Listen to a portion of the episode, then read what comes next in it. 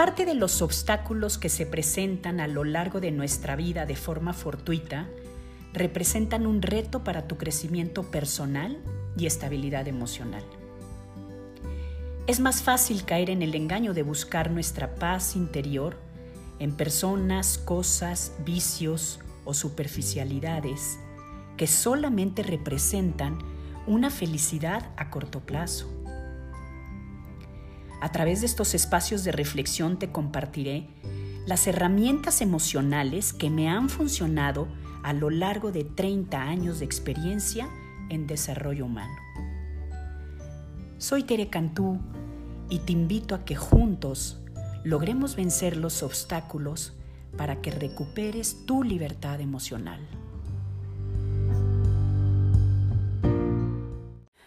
Hola comunidad de podcast, qué gusto volver a estar aquí compartiendo con ustedes. Y justamente eh, voy a tomar el artículo del doctor Carlos Ruiz. Acuérdense que vengo trabajando muy de cerca con él, al que he estudiado, porque es digno de, pues, de estudiarlo. Y el día de hoy nos toca trabajar las 11 capacidades difíciles de adquirir, pero ayudan a tener éxito. ¿Y por qué quise compartir con ustedes este podcast? Porque después de tener el Instagram en vivo con él, me di cuenta de la importancia que tienen y que aparentemente las tenemos consideradas en nuestro radar, es decir, que eh, creemos que hemos hecho lo necesario para terminar alguna tarea, para lograr un objetivo, para mantenernos eh, pues en lo que estamos haciendo y hacerlo bien. Y la verdad es que a veces al no tener presente estas 11 capacidades, pues se nos pueden ir algunas de la, ahora sí que de nuestra agenda, y pues es importante que las tengamos bien, muy presentes y empezar a trabajar en cada una de ellas. Y entonces él nos dice que identificar estas capacidades nos va a permitir alinear nuestras baterías y tener un plan para adquirirlas o desarrollarlas en caso de no tenerlas. Y pues bueno, Empieza nuestro autor comentando que hay ciertas habilidades que pueden, ayudarnos a tener éxito, pero no solo es importante conocerlas, sino también adquirirlas. Y pues él la saca estas habilidades de dos revistas importantes que son reportes de la Economic Forum y de LinkedIn, en donde consideró las más importantes estas once. Todas están muy relacionadas con la inteligencia emocional. Esa inteligencia que nos ayuda a entender las emociones de los demás y también a manejar adecuadamente nuestras emociones, tanto negativas como positivas. De ahí la importancia que tuve para poder hacer este artículo en Instagram y también hacerlo en podcast. La adaptabilidad, que es súper útil para el cambio que estamos viviendo en esta época está muy relacionada con aprender y sobre todo desaprender rápido. Identificar estas capacidades nos permitirá alinear nuestras baterías y tener un plan para adquirir o desarrollarlas. Y vamos a ir empezando de una a una mencionándolas para ver qué tanto estamos trabajando en cada una de ellas. Número uno, duerma lo suficiente. En primer lugar, una capacidad higiénica. Es importante por dos aspectos. En primer lugar, nos ayuda a restablecer fuerzas y hasta mejorar nuestro sistema inmunológico. Y en segundo, nos permite estar más alertas y despiertos en momentos de concentración. Cuesta trabajo, pero es muy redituable.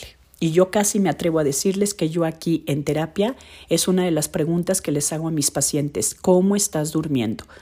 Porque con base a esa información yo puedo medir el grado de irritabilidad o el, el mal manejo emocional que pueden estar teniendo y que por supuesto es que se ve reflejado en su trabajo, en su desempeño personal y pues también afectadas en sus relaciones interpersonales.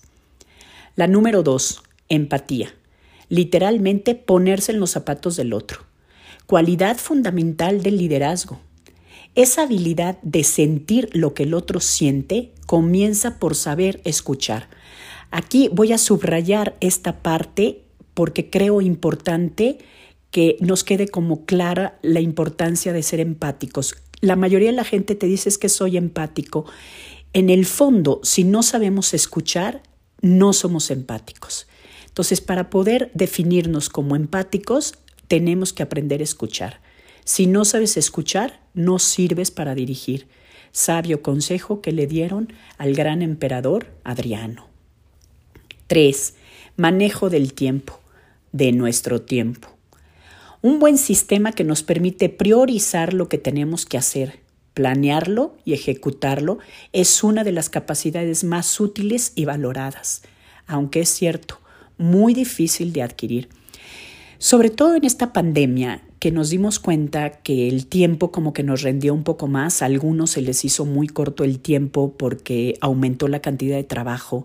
Y entonces al no poderse ir de la oficina, que originalmente pues eran los tiempos en los que te podías ir a la oficina y te desprendías de la oficina, ya llegabas a casa y ya no seguías trabajando, hubo personas que en casa seguían trabajando con juntas y con tiempo después por no poder terminar justamente en las horas laborales. Sin embargo, a mí me ha funcionado, por ejemplo, tener mi agenda y poner en la semana qué es lo que quiero lograr en esa semana y no saben qué importante ha sido para mí ir poniendo al final, por ahí del jueves, ir diciendo esto lo logré, esto mis pendientes obviamente prioritarios, que por ejemplo tiene que ser mi ejercicio, mi descanso, este todo lo que tenga que ver con mi salud física, eso es para mí una prioridad, mi familia y entonces voy palomeando todo lo que voy logrando, pero que me lo puse como pendiente de la semana o que era alguna tarea importante que cumplir en esa semana. Entonces, importante esta capacidad. Cuatro, saber pedir ayuda. Es difícil dejarse ayudar. Cuando sabemos lo que no sabemos, estamos iniciando el proceso de aprenderlo. Hay que preguntar con curiosidad, sin miedo a parecer ignorante, siempre con el deseo de mejorar. Bueno, pues aquí él nos puso un ejemplo padrísimo de un empresario que no sabía nada acerca de cómo cultivar jitomates y por razones de su relación de matrimonio, pues tiene que hacerse cargo casi casi de las tierras del suegro, del jitomate. Y no nada más aprendió preguntando, sino que llevó a la empresa a ser una de las primeras exportadoras de jitomate a nivel internacional. Entonces, pues qué padre que nos quitemos ese miedo a preguntar, sabiendo que no lo sabemos todo y que eso que queremos emprender o hacer, pues tenemos que irlo aprendiendo y solamente preguntando con los que ya han pasado por ahí. 5. Consistencia. Mi querido maestro Jorge Morán lo explicaba con una frase muy elocuente. Para quien está concentrado en obtener resultados, no hay gestión final, siempre estará ocupado. La consistencia, la perseverancia, junto con la fortaleza y la confianza en uno mismo y en los demás, son las virtudes necesarias para ejecutar bien. Voy a insistir en esta frase que me encantó de la consistencia, que son la fortaleza y la confianza en uno mismo y en los demás, son las virtudes necesarias para ejecutar bien. ¿Y por qué hago mención de esto? Porque yo les he comentado el trabajo que me costó entrar en esto de redes. Y sin embargo, la constancia, la perseverancia y la confianza en mí misma de saber que lo podía hacer y que aparte podía llegar a más gente que no está tan cerca de mí, pues fue lo que me ha ilusionado y que me ha motivado a no dejar de hacerlo justamente. Y ustedes se podrán acordar que como tartamudeaba en los primeros podcasts, que por cierto quiero hacer un paréntesis, ¿eh? paréntesis, estoy cumpliendo dos años de estar haciendo estos podcasts y todavía me sigo equivocando y de todas maneras lo sigo intentando. ¿Por qué? Porque me siento muy me siento muy cercana, me siento tan frágil y tan real en estas situaciones del emprendimiento que me encanta, me encanta volverlo a intentar y, no desistir y no dejar de hacerlo, porque eso es lo que me ha dado las herramientas para generar esta confianza en mí misma de no dejar de hacerlo. Número 6. Diálogo positivo con uno mismo. No, bueno, Aquí yo podría dar, como me dijo él, toda una conferencia, porque pues justamente eso es a veces lo que nos lleva a recurrir a los expertos en salud mental, a terapia. Y también les quiero quitar ese mito de que la terapia solamente es para la gente que está mal. La verdad es que todos traemos eh, demonios internos, todos traemos una manera eh, complicada de pensar, de sentir y de todo lo demás, a veces no es la más sana y qué mejor que todos los que estamos dedicados a todo esto podamos darles luces y podamos dar algunas estrategias para mejorar y cambiar estas, pues estos malos hábitos que de alguna manera fueron funcionales, pero que nos tenemos que adaptar para los cambios. Pero voy a leerles lo de diálogo positivo con uno mismo. Las personas exitosas no hacen mucho caso de lo que los demás piensan de ellos pero eso sí, cuidan lo que ellos piensan de ellos mismos y construyen así confianza en ellos mismos. Pues yo creo que aquí no hay más que decir, ya lo dijo completito en este punto número 6. Nuestro diálogo positivo con nosotros mismos es importante, difícil de adquirir, pero no lo debemos de dejar a un lado. 7. Saber cuándo hay que callarse y llegado el momento, callarse como diría el refrán popular, calladito te ves más bonito. Ese refrán es verdad. Muchas veces te arrepentirás de lo que dijiste, especialmente si estabas, por ejemplo, bajo emociones como el enojo, que estabas molesto, que estabas agitado o te sentías vejado o maltratado. En esos momentos decimos lo primero que se nos viene a la cabeza, pero luego nos arrepentimos. Entonces sí tenemos que aprender a quedarnos callados cuando estamos dominados bajo una emoción negativa, de ahí la inteligencia emocional, porque lamentablemente hablamos de más, lastimamos y después es bien difícil que la persona a la que herimos pues de alguna manera esté en la mejor disposición de podernos perdonar o que se le olviden esas palabras que fueron hirientes. 8. Ocuparte de lo tuyo, Meterte donde no te llaman no sirve de nada y solo nos hace perder recursos y tiempo. Lo mejor es enfocarse en lo propio y ahí aplicar nuestra energía. Bueno, desde que leí el artículo, se los prometo que cada día me pongo a pensar y digo, te estás metiendo en donde no te llaman. Y otra vez vuelvo a caer en algún comentario, o a mí me gustaría, o a mí, te estás metiendo en donde no te pidieron ni consejo, ni necesitan que opines, ni mucho menos calladita. Enfócate en lo tuyo, dedícate a lo tuyo, pon atención en lo tuyo y ahí dedica tu energía y tu atención. Y se los prometo, ¿eh? la verdad es que hasta uno vive mucho más en paz cuando no te metes en donde no te corresponde. 9. Dominar tus pensamientos. Mark Givert, asesor experto en temas de recuperación física, lo afirma. Para hacer lo que quieres hacer y lograr lo que quieres lograr, necesitas dirigir conscientemente tu pensamiento. El desafío es que somos el producto de nuestra experiencia pasada y todo nuestro pensamiento es el resultado de esto. Sin embargo, el pasado no es igual al futuro. Hay que dirigir conscientemente el pensamiento para poder pensar lo que quieres y así poder hacer lo que quieras hacer. Este es todo un tema. La verdad es que podría hacer yo un podcast y se los ofrezco que voy a hacer todo un podcast porque justamente en eso estoy enfocando todas mis fuerzas. Tener las herramientas adecuadas para pensar lo que tienes que pensar y hacer lo que tienes que hacer de tal manera de que nuestro pensamiento esté funcionando a nuestro favor y no en nuestra contra. Importante esta habilidad número 9. Habilidad número 10. Permanecer presente en el momento presente. Ya nos lo recordaría nuestra gran autora Virginia Satir. No hay eh, obstáculo que no podamos resolver si estamos en el momento presente, solamente atendiendo nuestro presente en el aquí y en el ahora. Todos los distractores que ahorita tenemos nos han llenado de muchísima angustia, de muchísimos pensamientos negativos que nos distraen, nos desenfocan, nos desaniman inclusive nos quitan energía, no nos permiten estar sanos y pues estamos viviendo prácticamente las consecuencias de tanta influencia del exterior, porque no estamos permaneciendo en nuestro momento presente. Mindfulness será una de las herramientas importantes y aquí lo vamos a mencionar. Hay que saber estar en lo que estás. A la mayoría de las personas les cuesta mucho trabajo estar presente y piensan en otra cosa y no en lo que están haciendo. Parece como un déficit de atención. Pero pues nos vamos a valer de este proverbio latino, carpe diem, aprovecha el tiempo, atrapa el instante, cuida cada momento. Este, este esta cualidad, esta capacidad número 10, quizá es el reto que podamos empezar a trabajar a lo largo de todo este año. ¿eh? No es nada más por un mes, ni por una semana, ni por un día, a lo largo de todo este año y ver los efectos que tuvo en nuestra salud, en nuestras relaciones y en nuestra, en nuestra profesión inclusive.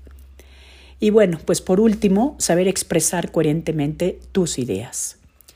Primero las tienes que hacer de forma verbal. Hay que perderle el miedo a hablar en público.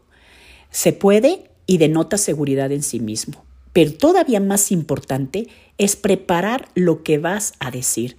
Y aquí me encantó porque él menciona la columna que ya había escrito el 9 de junio del 21, en donde dice, recuerdo que en su biografía, la coca, el legendario CEO de Chrysler, contaba que le dijo a su jefe, McNamara, que tenía una gran idea y éste le respondió pónmela por escrito. La coca le dijo ahorita te la digo y McNamara respondió esta noche en tu casa pon tu gran idea en papel. Si no lo puedes hacer es que no lo has pensado bien. Bueno, y nos podríamos quedar tal cual con esta frase, ¿no? Ponlo en un papel, si no lo puedes hacer es que no lo has pensado bien. Y no saben el resultado que puede traer esto en realmente direccionarte y enfocarte adecuadamente. Yo antes hacía los podcasts, ni más ni menos, con todo lo que me venía a la mente. Yo tenía apuntadas tres, cuatro ideas y de ellas empezaba yo a fluir. Y ahora resulta que lo hago al revés. Tengo un escrito, tengo un artículo de gente que ya lo ha dejado por escrito, libros, autores y todo esto, y de ahí yo empiezo a fluir, tomando las ideas importantes que vienen ya escritas de ellos no saben la diferencia y sobre todo porque esto me ha permitido ser más ordenada en el podcast, no pasar de una idea a otra, no tener la taravilla de las palabras que repetía constantemente, no equivocarme al estar leyendo de alguna manera. Entonces, una habilidad extraordinaria. Lo que tienes como una idea, primero escribe, eh, primero dila para que pierdas miedo a decirla en público y ya después escríbela. Si realmente empiezas a mejorar tu redacción, la descripción de tus ideas, qué es lo que tratas de decir habiéndolo escrito, entonces estarás desarrollando esta gran capacidad importante para el éxito. Y pues bueno, terminamos nuestro, en nuestro artículo con estas palabras. Vale la pena diagnosticar cómo andamos en estas 11 capacidades. Quizá algunas ya las poseamos, otras no pero todas son adquiribles y nos permitirán ser más exitosos en nuestra vida profesional, personal y familiar. Pues muchas gracias, la verdad, Carlos, como siempre, por dejarnos estos artículos al alcance de todos y darnos estas material de trabajo y herramientas con las cuales podemos ir mejorando en todos nuestros ámbitos. Les recuerdo mis cursos que ya los pueden contratar desde Instagram. Estoy feliz por ese otro éxito gracias a mi manager, que ya conocen ustedes, a Javier, mi hijo, que me ha llevado a todos estos medios. Eh, ya desde Instagram pueden contratar el curso de Cerrando Ciclos. También tenemos el de Trabajando en tus Creencias. Eh, este año vamos a tener más cursos también en, en mi página que les van a encantar, todos dirigidos hacia el crecimiento y el desarrollo humano. Y les recuerdo que soy Tere Cantú, tu coach de vida. Parte de los obstáculos que se presentan a lo largo de nuestra vida de forma fortuita representan un reto para tu crecimiento personal y estabilidad emocional. Es más fácil caer en el engaño de buscar nuestra paz interior en personas, cosas, vicios o superficialidades que solamente representan una felicidad a corto plazo. A través de estos espacios de reflexión te compartiré las herramientas emocionales que me han funcionado a lo largo de 30 años de experiencia en desarrollo humano. Soy Tere Cantú y te invito a que juntos logremos vencer los obstáculos para que recuperes tu libertad emocional. Qué gusto estar aquí otra vez con ustedes compartiendo estas reflexiones que sin duda nos deben de llevar pues a un trabajo de crecimiento y de madurez cuando nos hacemos las preguntas de todos estos artículos o ponencias, escritos, libros, autores que nos llevan a pues aún dar ese paso más allá de nuestra vida cotidiana y de cuestionarnos las circunstancias por las que estamos pasando o las que hemos vivido, pues para darles un sentido y darnos cuenta que no somos los únicos que venimos eh, haciendo nuestro camino, sino que todos estamos en este, en este proceso de hacernos cada vez mejores personas. Y pues bueno, siguiendo un poquito ya con nuestra autora renombrada, nuestra queridísima Gaby Vargas, que hace muchísimos años escribió también este artículo, no lo quiero ni mencionar el año, me fascinó, sobre todo porque yo trabajo muchísimo en el consultorio con parejas y con familias, y pues bueno, eh, y con personas a veces que también se encuentran en estas mismas circunstancias. Y el título de este artículo se llama En lo próspero y en lo adverso. Eh, una frase muy trillada y que a veces eh, con mucha frecuencia le escuchamos, por supuesto, en las bodas, y consideramos que los novios están conscientes de lo que están repitiendo en el altar. Y quiero pensar que en ese momento todos estamos conscientes, por supuesto, porque el enamoramiento nos ayuda a dar estos pasos importantes que marcan nuestra vida y eh, de alguna manera nos llevan a ir construyendo esta formación de nuestra familia y de nuestros proyectos y de nuestros objetivos, lo cual quiere decir que estamos conscientes de lo que va a ir implicando. Pero la vida va pasando y nos vamos dando cuenta que las cosas, pues efectivamente a veces estas situaciones adversas nos llevan a desarrollar nuevas habilidades, yo como les digo, mucho en el consultorio, y o a cambiar nuestras creencias, nuestras eh, expectativas, y también a desarrollar actitudes, sobre todo, y hago mención de esta palabra, nuevas actitudes que nos permitan sacar el carácter, forjar lo que queremos, disciplinarnos, dejar atrás malos hábitos y bueno, sobre todo eh, algunas situaciones eh, conflictivas que sabemos que no nos llevan a bien y pues bueno, hay que tomar nuevas actitudes y nuevas decisiones. Entonces me encantó este artículo en lo próspero y en lo adverso. Son las seis de la tarde, se escucha una música mística y nos reciben cientos de orquídeas blancas. Frente a nosotros el altar, la arena, un atardecer de cielo rojizo y el mar. Más o menos unos 500 invitados presenciamos una, una, ceremonia muy emotiva donde la joven pareja se promete amor y fidelidad. A lo lejos, el sonido y las luces explosivas de una tormenta eléctrica se dibujan en el cielo y nos distraen. Todo mundo pensamos está muy lejos mientras con la mirada confirmábamos que el cielo limpio se nos empieza a cubrir. Las blancas mesas del banquete adornadas con cientos de velas y flores parecen sacadas de una película. Las palmeras enmarcan el área y no hay lona o techo que las cubra. Al término de esta ceremonia, todos los invitados abrazamos a los novios y nos dirigimos hacia, la zona iluminada de las mesas sobre los hombros, empezamos a sentir el aviso de una que otra gotita. Ahorita se quita, solo está chispeando. Pues nosotros le comentamos, mi esposo y yo le comentamos a la mamá de la novia, en noviembre ya no llueve aquí en Acapulco, ¿no? Antes de terminar la frase, el cielo se rompe en un furioso y cerrado aguacero. Los invitados incrédulos nos volteaban a ver con cara de ¿qué hacemos? ¿Habrá plan B? No hay lona. Fue curioso observar las diferentes reacciones y de aquí mi reflexión que me encantó. Los novios, así como la mayoría de los invitados, corren a resguardarse en la única área techada, los baños. Algunos se van rápidamente a pedir su coche y huyen. El papá de la novia camina de un lado a otro buscando inútilmente algún tipo de remedio. Los que llegan en ese momento ni se bajan del coche. Otros se refugian, es un decir, debajo de las palmeras. Y unos 18 amigos más o menos algunos ahí adquiridos, nos amontonamos bajo los únicos paraguas que llevaban algunas personas precavidas que de casualidad traían en el coche. La lluvia azota de lado, por lo que la lucha por mantenernos secos está perdida. Todo el glamour desaparece en un instante.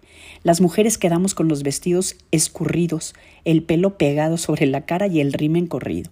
La guayabera de los señores se hace transparente y los pantalones negros se encogen como si fuera del tipo pescador. Los heroicos meseros empiezan a hacer circular vino, tequila y lo que sea para calentarnos un poco. Después de dos horas la lluvia no cesa y no tiene para cuándo. Ensopados, empezamos a preocuparnos, pobres novios. Y alguien pregunta, ¿qué haces en estos casos? Escucho la, la, respuesta de Jorge, mi amigo, y me encanta. Nada. Te quedas y apoyas. Qué magistral frase de este hombre. Nada. Te quedas y apoyas. Varios de los ahí presentes ya casados, casamos hijas, y sabemos lo que significa esto, la ilusión, el planear todo con tanta anticipación y sobre todo lo que cuesta. En el momento todo parece estar arruinado, nadie se puede sentar, no hay música, la cena no se puede servir y algunas personas continúan yéndose del lugar. Los de afuera imaginamos a la novia llorando en el baño por su boda. Esto hubiera sido lo lógico y comprensible. Para nuestra sorpresa, es todo lo contrario. Cuando sus amigos deciden ir por los novios y traerlos con porras, demuestran enfrentar su primera adversidad juntos y de la mano. Me encanta ver la actitud de Joana, la novia. Llama la atención su madurez, su sonrisa franca y la calidez con la que agradece efusivamente la permanencia de todos, con una actitud de, pues ni modo, así nos tocó. Y se disponen a disfrutar. Con el vestido de novia empapado se ve igual de bonita, porque su belleza viene de adentro. En lugar de quejarse, sufrir o maldecir con su actitud, los dos nos proyectan una luz que contagia y nos da una lección. Los del sonido se las arreglan y suena la música. En ese momento ya no importa la lluvia, los arreglos, los vestidos o el maquillaje. La gente con entrega baila feliz y en la aguada boda reina un ambiente de solidaridad y de cariño muy especial hasta la madrugada. Nunca paró de llover. Y aquí viene la hermosísima reflexión. Finalmente, así es la vida. Nos cae un chubasco cuando menos lo esperamos y la gran diferencia entre derrotarnos o sacar la casta es la actitud. Voy a repetir esta frase porque considero que es el pilar de este artículo. Finalmente así es la vida. Nos cae un chubasco cuando menos lo esperamos y la gran diferencia entre derrotarnos o sacar la casta es la actitud. La escuela de la vida le proporcionará a esta joven pareja como a todos muchas situaciones parecidas a esta. Sabemos que no podemos controlar lo que nos sucede o la manera en que los demás se comportan. Lo que sí podemos es decidir cómo reaccionar frente a las circunstancias y convertirlas en trampa o trampolín. Lo que sí podemos decidir es cómo reaccionar frente a las circunstancias y convertirlas en trampa o trampolín. Trampa si me dejo llevar por ellas o trampolín si las traspaso con valor y alegría. Ni más ni menos la frase de esta semana será la del doctor Víctor Frank, que nos dice, el tamaño que yo tengo como ser humano es el tamaño del obstáculo que soy capaz de vencer. La pareja hacen de la adversidad un trampolín y su ejemplo nos da una lección, nos deja un grato recuerdo de una boda inolvidable. Después de todo, así es la vida. Te cae un chubasco cuando menos lo esperas y la actitud que tomemos ante eso es lo que nos hace ser personas valiosas y exitosas. No en balde, este artículo, bueno, aparte de todo fue una boda muy renombrada, pero imagínense que como analogía tomemos este ejemplo de las situaciones que están fuera de nuestro control y que nos puedan servir como trampa o trampolín. porque finalmente esa es la sal de la vida, esto es lo que nos va sucediendo situaciones que no teníamos previstas porque el que vayamos creciendo, el que nos vayamos desarrollando, el que vayamos teniendo hijos grandes, el que nosotros nos vayamos haciendo también adultos, pues nos trae retos distintos a los cuales pues no hay manual, como me decía hoy un amigo en el desayuno de Javier, mi esposo, me encantó que decía, es que no hay manual para cuando las cosas se salen de lo que tú esperabas o de tus planeaciones o de tu organización o de tu vida eh, tranquila y estable.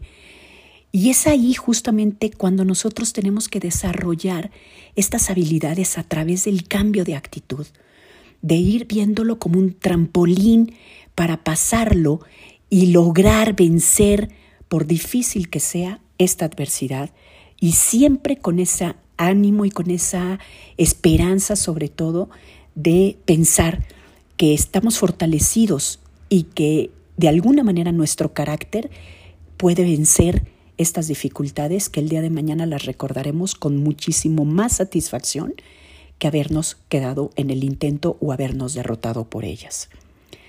Pues bueno, te dejo aquí esta reflexión a ver qué te deja a ti en esta semana. Me encantaría que me hicieras tus comentarios. Te recuerdo de consultar los cursos que ya tengo en mi página. La mayoría de la gente cree que están muy caros y entonces a veces no los toma. No están ni caros ni tampoco te llevan mucho tiempo, ¿eh? No te quitarían más de dos horas y cincuenta tomarlos completos y valen muchísimo la pena porque vienen con el manual de ejercicios, cerrando ciclos y trabajando en mis creencias. Te invito de veras a que te hagas un espacio para seguir madurando y creciendo en estos temas de gran importancia que nos ayudan justamente a enfrentar estas adversidades. Si crees que este material también le puede servir a alguien, no dudes en compartirlo. Acuérdate que a mí me sirve muchísimo que todo este material lo compartas y también lo, lo sigas como de alguna manera revisando o trabajando y estudiando. Y recuerda que soy Tere Cantú, tu coach de vida.